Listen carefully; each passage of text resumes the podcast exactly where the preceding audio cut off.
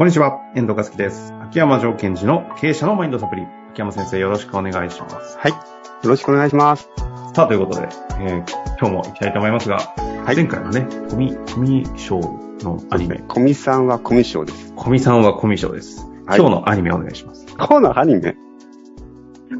あの、もう一個実はこうおすすめのあるんですよ。おー。これ、前話したかな ?186 っていうアニメがあるんですよ。いやー、やってない話してない気がしますよ。いや、これ結構ね、なんかこう、キラキラ系のなんか、オタク系の女の子みたいな話っぽいんですけども、アニメは、はい。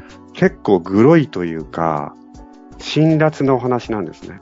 あの、最近全然、あの、ついていけなくなってるんですけど、あ、秋、秋山アニメ会に。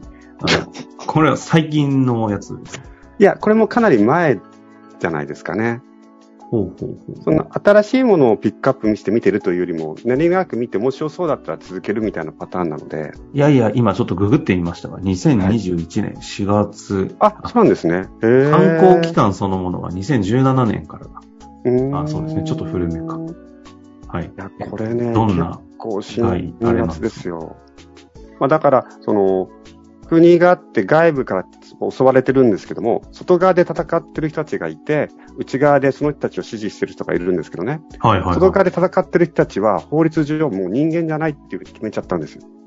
ほう。だから彼らが死んでも国内、その内側の世界では、え今日も死者0名ですとか言うわけですよ。なるほど。人として扱わない。はい。人なんですよね、でも。人なんです。だけども、こういう人は人じゃないっていうふうに法律で決めちゃって、彼らを機械に乗せて、その外敵から戦わせてるという状況。ほう。で、そこにハンドラーという、その一人の女主人公がいて、その外の人たちを使うんですよ。でも彼女は、外の人たちは人間ですって言い切ってるんですよ。うん。でもその外側の人たちからすると、お前も結局俺らのことなんか人間って思ってないでしょ。その証証拠に内側にいて指示してるだけじゃん。うちらはみんな毎日仲間が死んでいくんだみたいな。そんなこと分かってねえだろうみたいなところからスタートしていくアニメでへえ。戦争映画じゃないですか。あ戦争映画ですね。まあ漫画ですね、アニメ。漫画なんですね。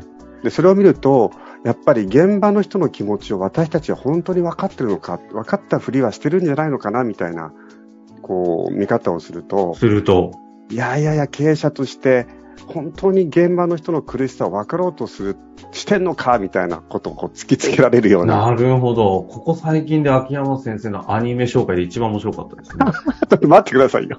初めて見ようと思ったから。もう一度タイトル何でしたっけ？186、86という。86なんですね。まあ、ということで、えーぜひ興味ある方は、何のおすすめなのかわかりませんけど、ぜひぜひ注目いただきたいなと思います。さあ、ということで今日の質問いきましょう。はい。今日はですね、えっ、と、飲食店の経営者の方からご質問いただいております。いきたいと思います。えー数十名の従業員がおり、飲食店を3店舗経営しています。これからもっとお店をよく、えー大きくしていきたいと考えています。ただ、パートアルバイトが多く、おそらくお金のために働いている人が多くいる中、自分もアルバイトをしていた時はそうでした。会社としての目的やビジョンを共有したり、モチベーションを維持することがとても難しいです。現場で不満が溜まっているという声も聞きます。かといって現状を変えることも抵抗されてしまいます。課題が多い中、どこから向き合っていけばよいものでしょうか？うーん。おお。なんか、なるほど。86とちょっとなんか、なんか繋がりそうで、なんかこう、そうですね関。係がありそういや、本当そうです。だって目的が違うんですもんね。ですね。まず、まずバイトの人。ここで私がこう、ちょっと、あの、ちょっと今日はですね、その186の影響もあってですね、ちょっと厳しめに切り込んでみたいなって今思ったんですが。まず、この方が、えっと、パートアルバイトの方も含めて、ビ目的やビジョンを共有したいとありますが、なぜなんでしょうかね？というのが、つ一つ、一緒に考えてみたいです。そうですね。まず、でもあれですよね。目的やビジョンを共有したり、モチベーションを維持することが難しいと言ってますが、しなきゃ、なんか、したいのか、しなきゃいけないと一般的に言われてるからしてるのかも、ちょっと、これだとわからないところもありますよね。そうですね。ですから、その、この、まあ、ちょっとね、あの、手厳しい、あえてね、あの、この方自身がその経営をしていく目的は何なのかなっていうところをやっぱり見なくちゃいけないじゃないですか、私たちは常に。まあ、で、その上でなんですけども、これ私の想像でいきます。その方とお話をしてないので。もし、目的やビジョンを共有する目的が、スタッフのモチベーションを上げることだとしてるならば、ちょっと危険かもしれませんね。ああ、確かに。確かにと言ってしまいましたが、ちなみにあえてな、なぜですか？つまり、目的を餌にして、餌っていうか目的、ビジョンとかを、まあ、掲げて、まあ、やる気を出させるようにしたいというふうにおっしゃってるならば、そこには無理があると。うんうんうん。ただね、気持ちわかるんですよ。やっぱり、目的共有したいじゃないですか。一緒に、あそこ頑張ろうぞ、頑張ろうぜ、おーってなりたいじゃないですか、私たち。うんうん。ただ、それを相手に強いたとしてもなかなか動かないということですよね。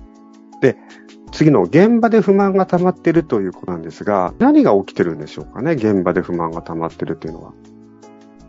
例えば、現場で何か別の不満が溜まっていて、その不満がを解消するためにはモチベーションを上げることが必要で、そのためには目的とかビジョンを共有すればいいっていうふうに考えていきがちですけども、そこはちょっとぐっとこらえていただきたいですね。ぐっとこらえるというのは、えっと、その我慢するってことですか？えっと、そのやり方に走らないということです。結局は目的とかビジョンを使ってモチベーションを上げるという行動をなるべくしないということですよね。ああ。やっぱやってしまいますよ実際になね。んかその、うん。掲げるビジョンとかを掲げて、やる気になるんですかね昔なんか入ってた会社に当然大きい会社だったんでなんかありましたけど、すごい素直な社員の立場の気持ちで言うと、綺麗事言ってんなっていう、さあ、冷めた自分がすごいいたなというのをなんか、当時はね、なんかすごいそうですね。思うんで。だから目的とかビジョンを掲げるとモチベーションが上がるというふうに、やっぱり経営者の方は信じたいんですよ。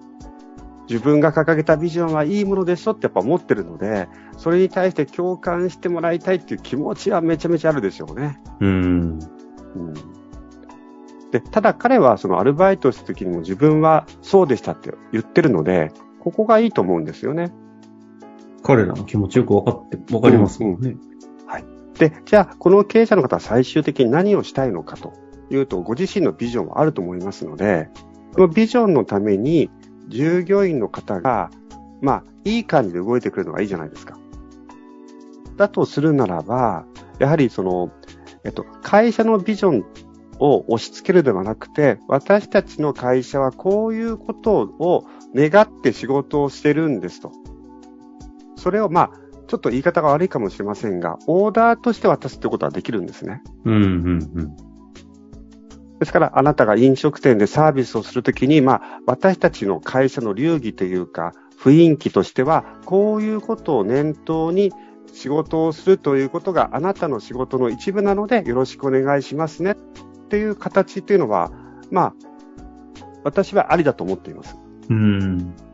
で、その中で、じゃあアルバイトの方はお仕事をして対価をいただくということなので、どういう気持ちで、そのサービスを提供しなくちゃいけないっていうのがお仕事になるわけじゃないですか。はいはいはい。